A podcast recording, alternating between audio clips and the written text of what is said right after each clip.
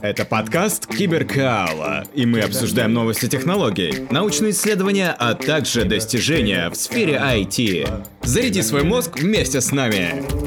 Добрый день, дорогие слушатели. У нас начинается новый сезон подкаста, и мы начинаем его с трансляции. У нас а, будет выложена видеозапись подкаста, так что есть по ссылке в описании к подкасту видео на ютубе, где мы вживую рассказываем то, что мы говорим. Мы постараемся вам рассказать словами то, что написано и нарисовано, но а вы представляете воображайте, поэтому погнали! Да, здравствуйте, господа и дамы. В этом сезоне у нас более свободный формат. Мы решили уйти от такого более, скажем так, школьного представления данных, да, э, э, прочтения статей и больше рассказывать свое мнение, потому что, ну, по вашим откликам видно, что, э, ну, это вам интереснее.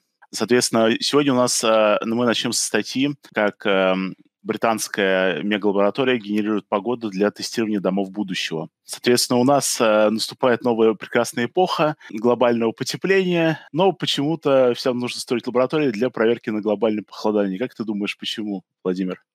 Мне кажется, не везде есть э, условия для тестирования домов, и времени у людей не хватает, чтобы дом построить где-нибудь в Аляске или, наоборот, э, где-нибудь в южных странах но люди решили от противного пойти, мне кажется. Если где-то у нас потепление, то после потепления что бывает? Правильно, ледниковый период. Вот они начали испытывать дома на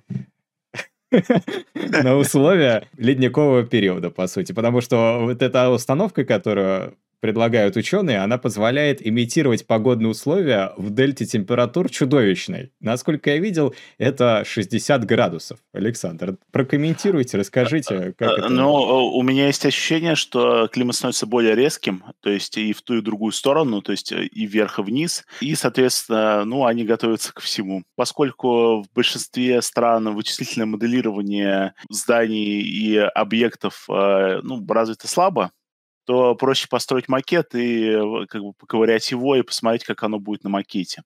Ну и на самом деле ну, в большинстве домов очень много циклопериодических нагрузок, то есть когда, э, ну, например, меняется нагрев с охлаждением периодически, что приводит достаточно к быстрому разрушению конструкции. Ну, я думаю, э, ты как прочнист знаешь лучше в таких вещах, да. Но э, что я могу сказать еще?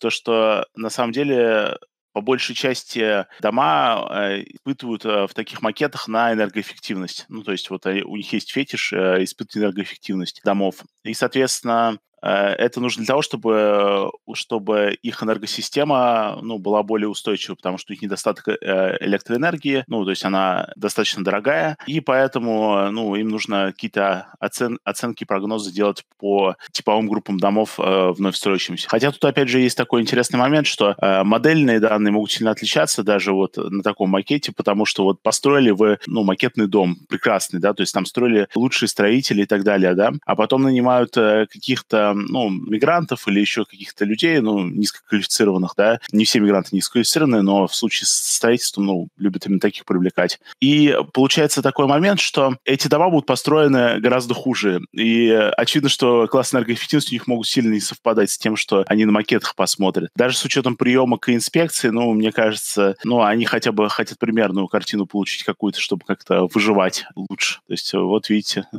цивилизация. Да, причем они очень много инфракрасных э, ламп используют, чтобы нагревать эти дома. Прям до, до 40 градусов и до минус 60 охлаждать. Вот.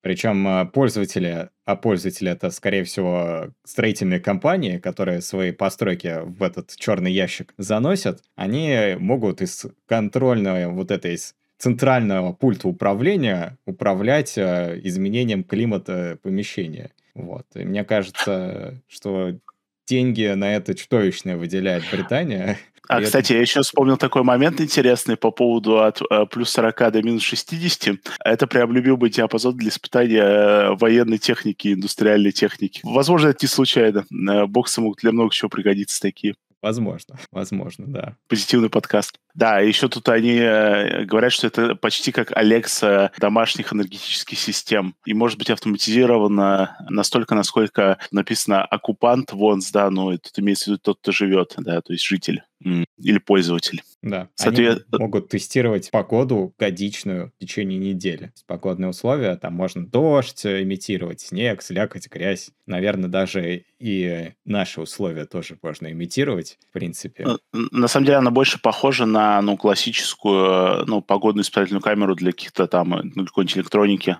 в целом, как ты считаешь, это перспективное направление или это очень древняя технология? Мне кажется, это все новое, хорошо забытое старое, потому что они бы еще сделали турбину для испытаний, там какой-нибудь ветряк сделали бы тоже на снос крыш домов или что-нибудь еще. Было бы интересно посмотреть. Наверняка есть же такие лаборатории, где испытывают торнадо, тайфуны всякие.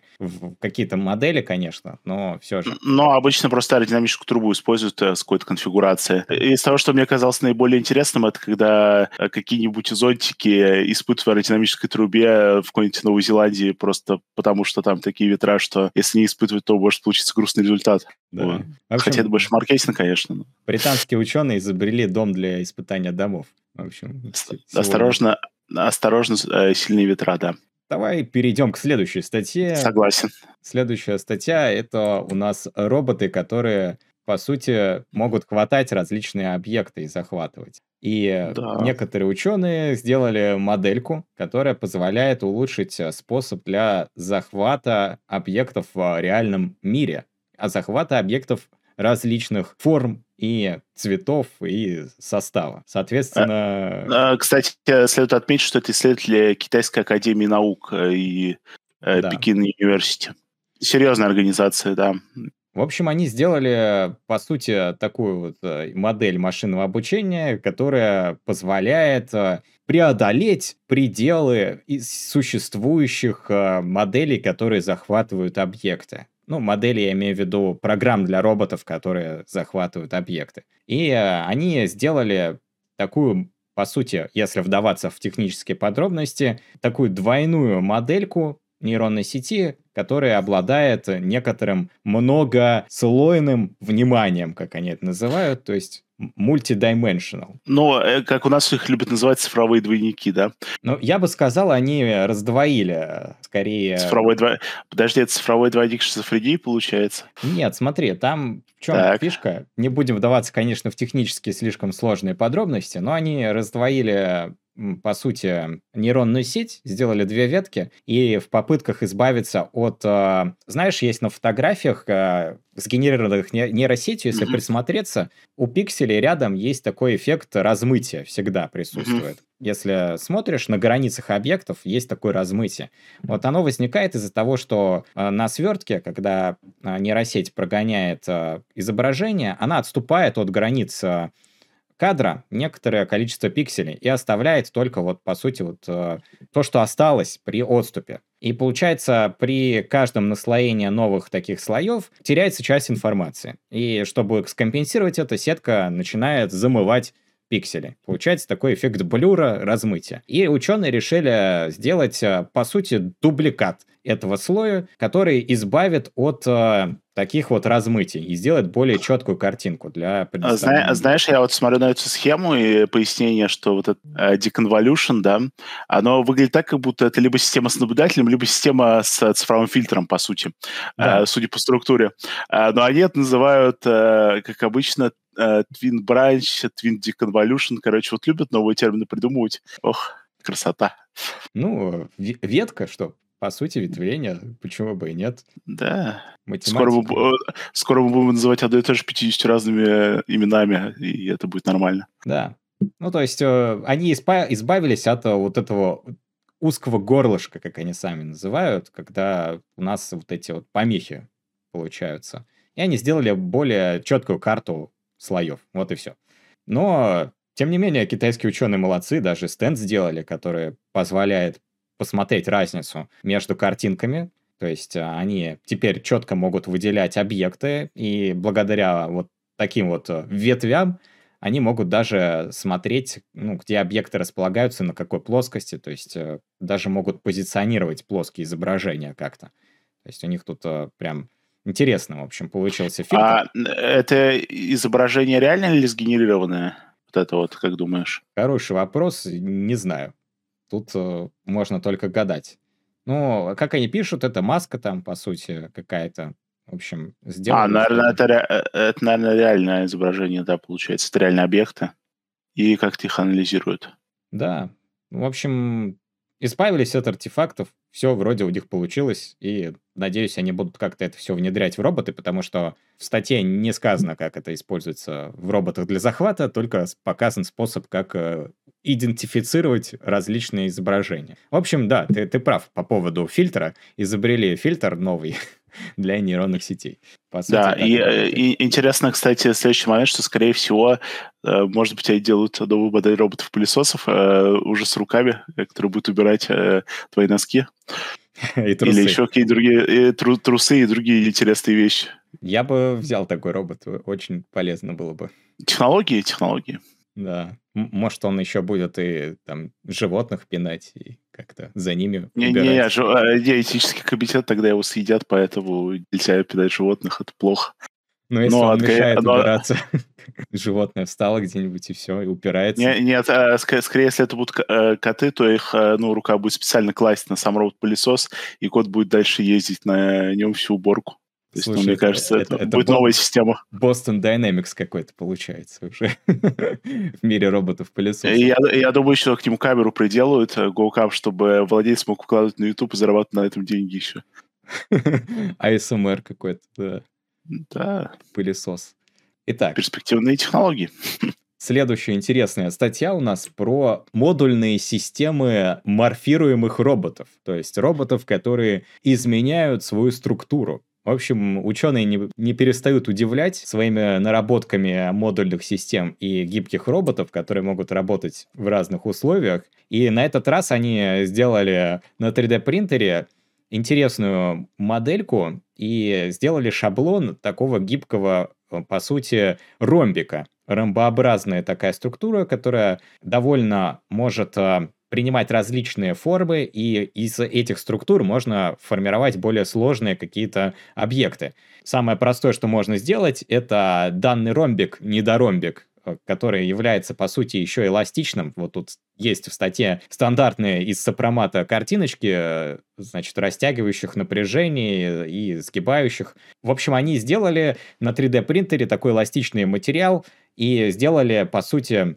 ромб, который служит еще и пружинкой. Вот, насколько я вижу, то есть вот такие вот всякие синусообразные куски в ромбе означают, что можно изгибать его или крутить, и он будет хорошо воспринимать э, именно нагрузки на сжатие и изгиб. И, соответственно, ученые решили, что сопромата им мало, нужно использовать 3D-принтер, и они собрали из э, вот этих э, ромбиков, сначала сделали такой, по сути, около тетрайдер, а затем собрали сетку.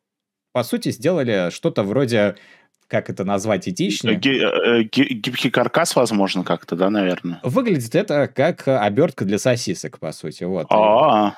Вот, я придумывал название, как можно описать это слушателям. В общем, э, это, по сути, такой каркас, да, гибкий, который позволит э, внутри себя какие-то компоненты содержать, и, соответственно, этот каркас можно потом сверху в какой-то водонепроницаемый кожух поместить и размещать это все дело под водой и тестировать, как робот будет себя вести. И э, они решили сделать красивые визуализации вот этого модульного робота. Модульная змея, мне кажется, так даже будет понятнее, если обзавестись таким названием. В общем, они сделали такую змейку, которая может плавать под водой, и, конечно же, не без участия закрепителя, то есть они сделали какую-то заделку, э, относительно которой этот робот будет двигаться. По сути, консольная балка с сервоприводами, вот если посмотреть на картиночки. И получается, что это робот, он такой не единственная разработка этих ученых, они сделали из ПЛА пластика еще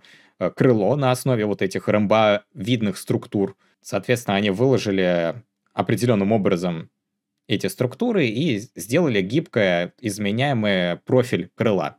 Точно не, не знаю, как называется вот а, именно этот процесс изгибания профиля крыла. Насколько я помню, это что-то вроде гибких а, профиля или как-то так, или варьируемый профиль крыла, как Александр.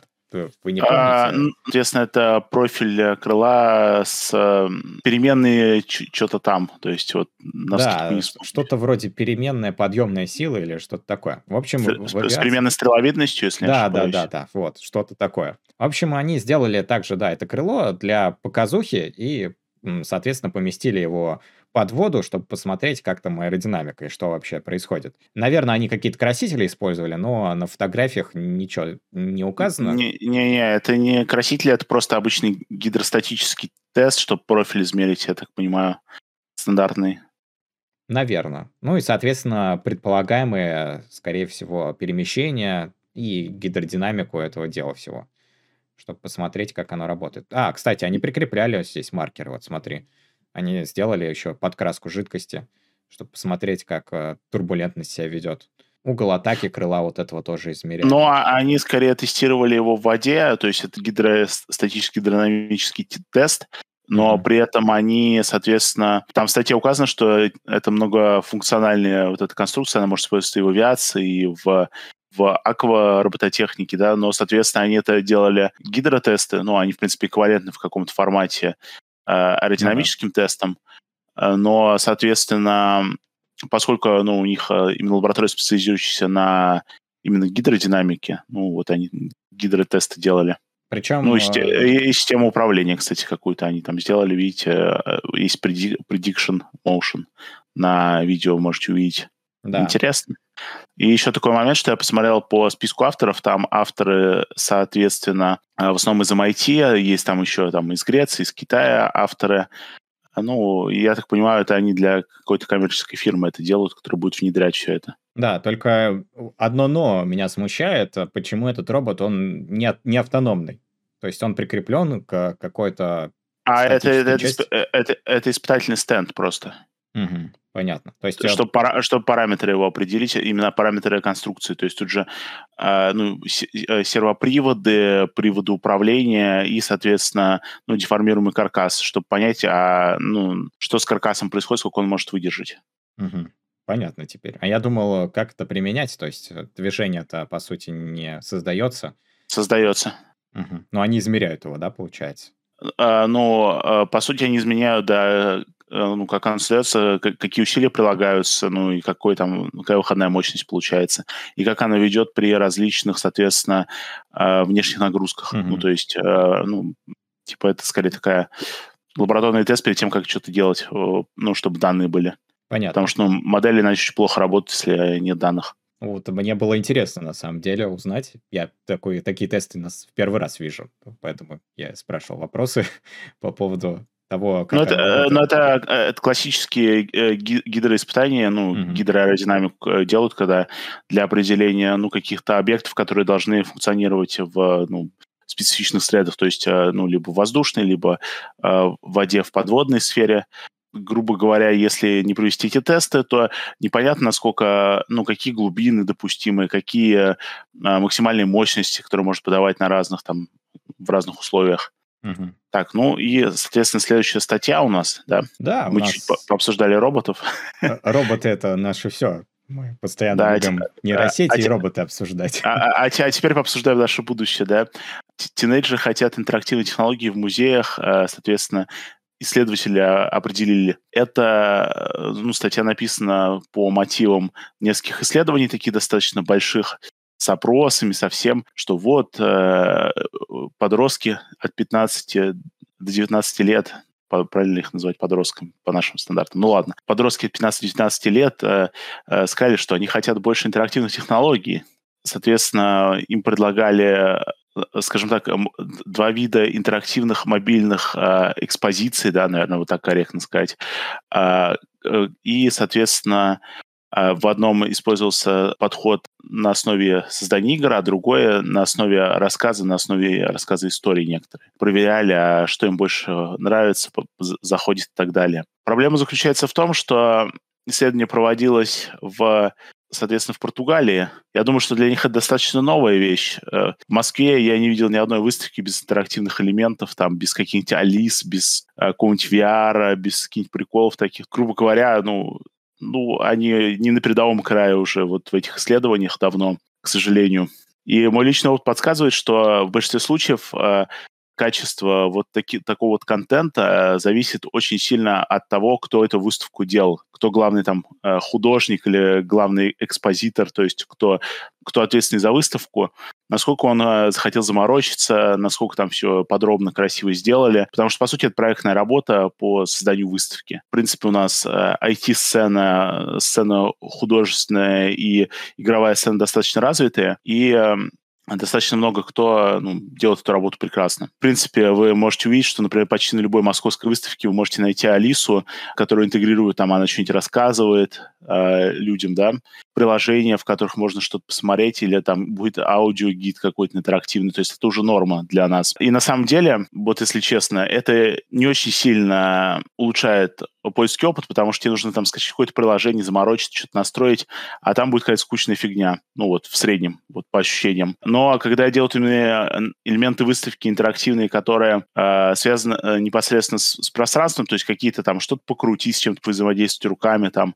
ну, такие как э, там павильоны, например, «Моя э, Россия», вот э, их экспозиторы делают, вот э, у них получается интересно. В целом выставки будут становиться более интерактивны, потому что смотреть на стандартные музейные выставки очень скучно. Ну, ну и, э, и еще, на самом деле, бонус роботизации, то, что а, если у вас есть цифровая экскурсия, вам нужно меньше гидов. Э, это удешевляет выставку. Люди меняются. Да, люди а, меняются, это, это безусловно. Как говорит эта статья, да, вот тезис.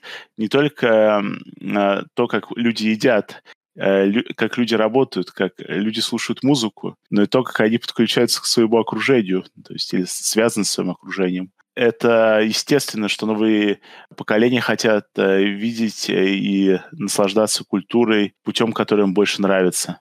Да. Ну да, ну, хорошо, что наконец-то стали заморачиваться этим в Европе через 10-20 лет э, у них будет как в Москве и не хуже. Будем надеяться на это. Кстати, я бы не сказал, что только в Москве. По всей России я бы Ну, по всей, по, всей, э, по, э, по всей России, но просто в Москве, например, десятки, сотни таких выставок. У нас сосредоточено диджитал-агентство в Москве очень много я смотрел, именно которые занимаются представлениями различных продуктов на конференциях, на выставках, медийные экраны всякие делают, знаешь, там борды, которые там с голограммами, вот такие вещи.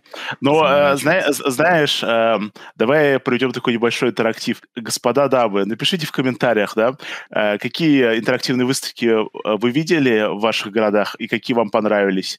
Э, и будет интересно узнать, то есть, ну, насколько вот у вас развито вот это направление.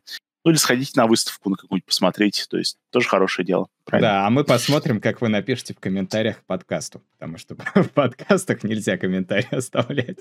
Но зайдите на YouTube и напишите там. У нас э, видео выложится в скором времени. И сейчас у нас э, звезда э, этого дня и вечера, да, э, соответственно, статья про э, худший в мире искусственный интеллект.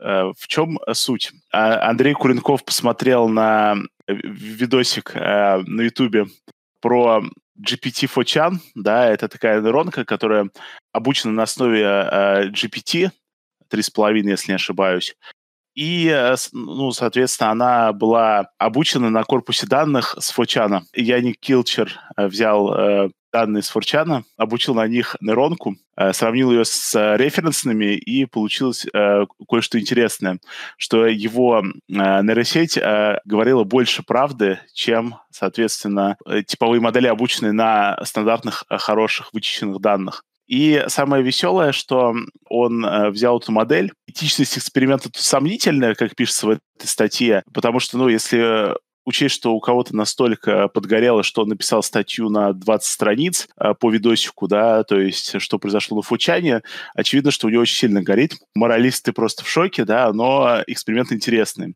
В чем была суть эксперимента? Обучили на этих данных нейронку и запустили ее, соответственно, комментировать посты на 4chan. Соответственно, через э, примерно день э, начали, пользователи начали подозревать, что что-то не так, а на второй день они были уверены, что есть некоторые заговор с, если не ошибаюсь, Бермудских островов, да, там, или он пользовался каким-то определенным прокси для ну, своей модели, для того, чтобы постить э, на сайте. И, соответственно, все начали считать, что это какой-то феномен, да, то есть что это э, заговор правительства, еще что-то. Ну, то есть э, это Нейронка постила в э, топике политически некорректном, да, то есть там, ну, вот все вот это вот, весь вот этот вот ужас интернета, да, самый такой нижний интернет, как многие говорят. И самое интересное, что после определили, что есть какая-то модель, и он ее убрал, да, и доработал, да, то есть там пустые ответы, потому что она обучалась на данных, то есть она, она обучалась по тексту, а там обычно иногда картинками отвечает отвечают на форчанах, на всех этих. И э, в чем интересный момент? Момент заключается в том, что он, э, оказывается, запустил не одну модель, а 10 экземпляров модели, и нашли только одну. Потом он ее доработал и запустил еще раз. Ну, соответственно, даже после того, как он отключил модели, многие пользователи продолжали обвинять друг друга в том, что они искусственный интеллект, а не настоящие комментаторы. Такой э, интересный эксперимент получился, да. При этом важно понимать, что поиск соглашения 4 не предполагает никакой ответственности ни для кого-либо, да, то есть это дикий запад, э, самый нижний интернет, где можно все что угодно постить, бот, по сути, имитировал людей, э, как бы, и э, то, что вот как они комментируют. При этом важно понимать, что такого рода модели, они не очень, э, не всегда грамотно выстраивают предположения, пред, предложения, не очень грамотно выстраивают, да, вот как я сказал, предположения, вот они могут что-нибудь такое сгенерировать, и в целом в приличном сообществе ну, можно определить, что, что тут не так, человек какой-то безграмотный, да, что вот не очень правильно написано, да, криво скажем так. А в случае с Фочаном там, ну, такой уровень пользователей, который любит там посидеть, что, ну, э, не очень грамотная речь, э, какие-то вот такие вот непроверенные посты и все остальное, они достаточно распространены. И поэтому, ну, там это, ну, она выглядит э, нормально, такая модель. Но, на самом деле, это очень интересный эксперимент, потому что сейчас все очень любят проводить эксперименты по этичному и делать его максимально этичным, максимально правильным, а тут, э, ну, такой максимально... Чужой среди своих. Чужой среди своих, да, максимально неэтичный, максимально бесполезный и, который вообще никому не нужен, просто постит какие-то рандомные комментарии, да, то есть и развлекает публику. Зато, по крайней мере, э, движуха пошла, да. Сейчас э, набирают популярность всякие чаты GPT, да, вот теперь есть э, нейронка, э, которая обучена на порчане. Даже если его закроют и заблокируют, то он останется жить в этом чат-боте. Да, текста, конечно, много написали, я устал листать мышкой. А я, я, я этот текст так э, посмотрел по, по горизонтали, потому что мне очень, я очень посмеялся с того, какие моралфажные выводы тут сделаны, потому что там видосик на 40 минут, где чувак просто угорает э, и рассказывает, вот смотрите, нейроночку запилил, обучил на корпусе, и посмотрите по бенчмарку, тут такой прикол, что она круче, чем обычные нейронки вот по параметру э, правильности ответа. Да, и principles, то есть, ну, вот это, конечно...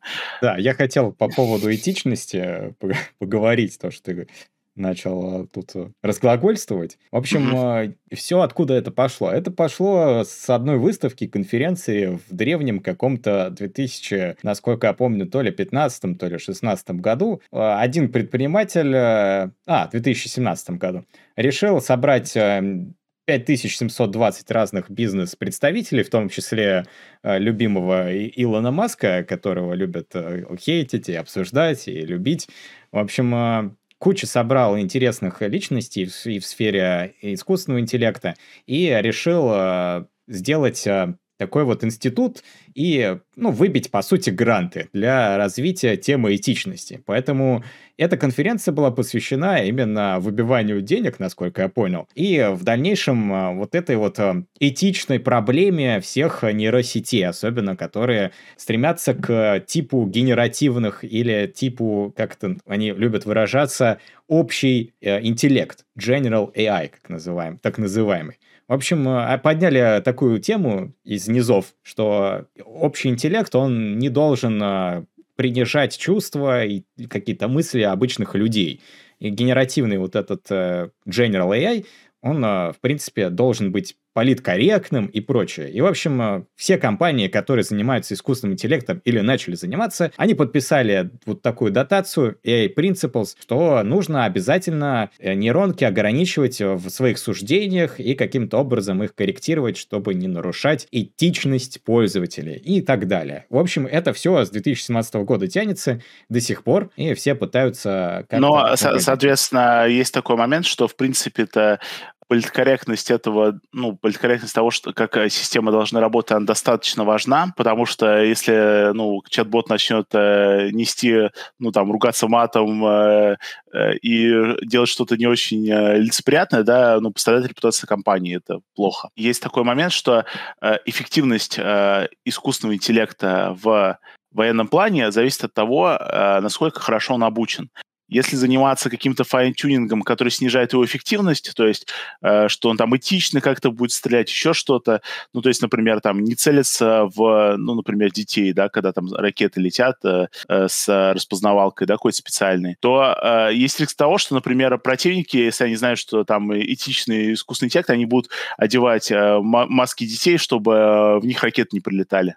Понимаете? То есть никакой э, здравомыслящий военный, он будет говорить, что это очень прекрасная система, но все вот эти тюнинги, связанные с э, этичностью, будут отключаться, скорее всего, в реальном ну, использовании те, кто прогнутся по то, что их э, оружие должно быть этичным, ну, те будут проигрывать военные конфликты просто. Это тоже такой способ войны э, между э, цивилизациями, скажем так, что нужно там какие-то там заниматься... Ну, вот представьте, что вы разрабатываете вооружение, вы должны заниматься тем, чтобы оно было максимально эффективным, максимально дешевым, максимально массовым. А вы будете заниматься тем, чтобы настроить нейронку, чтобы она не стреляла по людям с каким-то цветом кожи или там по каким-то признакам. Ну, заниматься какой-то фигней. Это не разработка оружия в классическом понимании. Меня меняют реальность, а, можно сказать, э, культурную. Конечно, хотелось бы, чтобы все было максимально этичным всегда во всех областях, чтобы э, искусственный интеллект там не удержал людей на имиджбордах, в принципе, был всегда политкорректен, э, всегда культурен, говорил только цитатами Платона, соответственно, прививал прекрасное, да, э, знал, что было написано в категориях э, Аристотеля, ну и э, другие достаточно важные для человеческой цивилизации документы, там, например... Да, Сизм тоже, написано, да, как Китай. Напи- что, что написано в Библии, что написано в Коране, умел их правильно цитировать, так сказать, был цивилизованным культурным чело- человеком, в кавычках, который может поддержать разговор на любую тему. Но мы все понимаем, что оно будет все работать не так, как все предполагают, оно будет будет, конечно, работать, но оно будет просто из этого хуже работать. Э, системы будут отказываться отвечать на некоторые вопросы, как у OpenAI просто фильтры поставлены, заглушки на чат GPT. Типа, нет,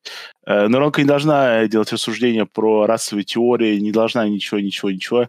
Нельзя. Мы запрещаем. Конечно, следующим поколением, наверное, будет тяжко, потому что они не будут знать э, каких-то нюансов, наверное. Я даже не знаю, как это может сказаться. Представляешь, вот э, человек э, решил узнать про какие-то исторические моменты, а они покрыты жесткой прям такой AI-цензурой, фильтрами. Как узнать правду, что там в каких-то годах были какие-то притеснения каких-то определенных категорий Но людей. у меня есть у меня есть непопулярный ответ, да, смотреть не только ТикТоки и шорты, да, а читать книжки. это, это вариант на века, конечно, да. Тут... Э, а, пожалуйста, сделайте скриншот этого фото и поставьте в рамку стат великих. И вот. у нас, а, наконец-то, последняя статейка для обзора, которую мы подготовили для первого да, выпуска сезона номер два нашего подкаста. А, да, самая серьезная статья. Самая mm. серьезная статья про пьезоэлектрические, акустические, гибкие сенсоры, которые можно прилепить на любую часть тела, а также для коммуникаций под водой. В общем... Кстати, а, мы про похожие системы э, каждые несколько выпусков рассказываем, да, потому что такие, почему бы и нет, это перспективно. Их очень много. И вот на этот да. раз решили сделать, по сути, такой скотч с очень напоминающими советскими пластинками такими в форме буква «Ш», может быть, кто-то застал в детстве такие пластиночки везде были металлические, насколько я помню, они были из каких-то аккумуляторов. И они валялись везде, дети их использовали для а, каких-то... Это, э, это контактная группа, если не ошибаюсь. Видимо, они вот используют э, такие а, контактные группы, очень напоминающие антенны, собственно, они служат им антеннами в телефонах. Если кто-то когда-то разбирал или смотрел, как разбирают другие телефоны, то наверняка на задней панели телефона можно было бы увидеть на старых, особенно моделях, напрямую выведенные вот такие антенны, которые представляют собой лабиринтик змейкой. Вот они такие вот змейки сделали, и это, по сути, является в одном случае антенны. антенны, а в другом случае передатчиком. И, соответственно, коммуникация таким образом организована. Что-то мне напоминает это сонар, конечно, но... Кстати, а вот пролистаю повыше чуть такой интересный момент, вот где картинки указаны, можно на картинке пролистать. Видишь картинку C, да? Я так понимаю, они учитывают деформацию вот этой вот Э, система антенны, что типа у нас подложка, она не а, всегда равномерная, да, не всегда прямолинейная, и это учитывается на программном уровне, на уровне модуляции, измерений и так далее. Я правильно понимаю? Э, да, э, да, да. Они, по, по сути, полярность меняют в зависимости от э, изгиба. То есть э, пластинки... Туда, куда она изгибается. Да. да, получается либо отрицательная кривизна, либо положительная. В зависимости от этого, от кривизны поверхности, изменяется полярность э, схемы. В нейтральном ну, положении идее... он как бы не заряжен, вот этот контур оказывается. По идее, насколько я понимаю, э, тут давай посмотрим на Stage 1, Stage 2, Stage 3 и Э, разберемся, а почему именно вот так они, ну, то есть именно в тексте, что тексте, они пояснение давай, дают. Давай посмотрим. Потому что на первом показан прием данных, а когда она изгибается. В общем, давай посмотрим, как они а, все это дело подключили. Я смотрю, использовали MATLAB, какую-то экспериментальную установку, и можно увидеть э, какие-то вольтамперные характеристики в зависимости. Но это классические, э, классические сигнальные вот эти вот сигнал, как он а, цифровизуется, то есть по, по уровням, видишь, это дискретное, ну, преобразование аналогов дискретный сигнал. Да. Тут они используются э, BFSK алгоритмом, они пишут, что, э, ну, какие дата-рейты, ну, вот какие-то тут 500 битс per second, то есть это такое, ну, на расстоянии 0,2 метров, 20 сантиметров. Соответственно, это не очень большие скорости передачи данных, но для носимых устройств, в принципе, этого достаточно. Да, ну, главное, они пытаются все это дело под водой как-то использовать. Очень интересно, что из этого получится и для каких водолазов это будет работать, потому что непонятно, насколько этот девайс будет на руке держаться, и, допустим, очень солено содержащая среда, какое-то море с Не, э, э, скорее всего, он будет под гидрокостюмом э, и прижиматься гидрокостюмом, поэтому это не проблема, что он будет держаться. Скорее, это сделано для того, чтобы не нужно было провода тянуть для каких-то там датчиков э, на запястьях, на Трубах. теле, то есть, да. Понятно. То есть э, сделали такой вот передатчик и приемник. В общем, э, технологии... Гибкая электроника развивается, да гибкой электроники, да. Также, смотри, тут еще какие-то проблемы с дыханием. Подожди-ка, да это, да это же Ардуинка. да. Канали, это же Ардуинка. Ну ладно. А, так. В общем, а, решили, видимо, на грудную клетку это дело наклеить и посмотреть, э, что там с дыханием у человека. Как он дышит, нормально, ненормально, разные фазы. В общем, в медицине тоже применять э, решили такое дело. И достаточно продуктивно, насколько я вижу. Даже какие-то формулы, расчеты сделали интересные. Общем, На самом деле, э, самое интересное с гибкими девайсами это то, сколько они циклов э, изгибания выдерживают на самом-то деле mm-hmm. без разрушения. Вот это самая интересная ну, информация. Понятное дело, что какие-то результаты есть в плане передачи данных и всего остального, но вот мне как э, исследователю было бы интересно, сколько он циклов выдерживает до разрушения или до деформации какой-то критичной. Очевидно, что вот это большая проблема для таких носимых систем, ну то есть их разрушение в результате деформации ну, периодических, да. цикл да. периодических все-таки материалы не вечны, особенно такие гибкие. Это, эта проблема действительно существует. И... Ну да, ну, э, но, по крайней мере, они тут отрабатывают алгоритмы передачи данных и то, как, э, ну, грубо говоря, э, изменения геометрии могут влиять на это, да, то есть, ну, такие сигнальные алгоритмы, то есть такая классическая статья по сигнальным системам. Да. Достаточно интересно. Вот, в принципе, да. мы рассказали множество интересных статей данной недели. И надеюсь, вам понравилось а, данное, данное выступление, данный подкаст. И выпуск этот принес какую-то пользу. И если вы хотите узнать подробнее о каких-то вещах интересных, научных, а также изучить какие-то новые темы для себя, милости прошу, заходите на наш сайт, он будет по ссылке подкасту и по ссылке к видео. Соответственно, там вы сможете узнать какие-то новые для себя технологии, которые помогут вам продвигаться дальше в изучении каких-то новых, в том числе и трендовых вещей. Вы сможете для себя познать интересные темы, такие как, например, разработку IoT-устройств различных, а также проработку и проектирование умных домов, работу с нейросетями и многое-многое другое. В общем, переходите по ссылочке и смотрите, что у нас есть. Мы готовим для вас множество тем для изучения. С вами... Да, и, и еще такой момент, да, если вам э, понравился наш стендап, соответственно, скажите, нравится ли вам больше формат э, такого научного стендапа или э, вам интересен такой более спокойный, э, медитативный формат, который не отвлекает вас от работы. Соответственно, спасибо, что были с нами, комментируйте на Ютубе, комментируйте э, в сообществе в Телеграме Киберкалы. С вами был Александр Владимир. Спасибо, что были с нами. Всем пока. Всем пока.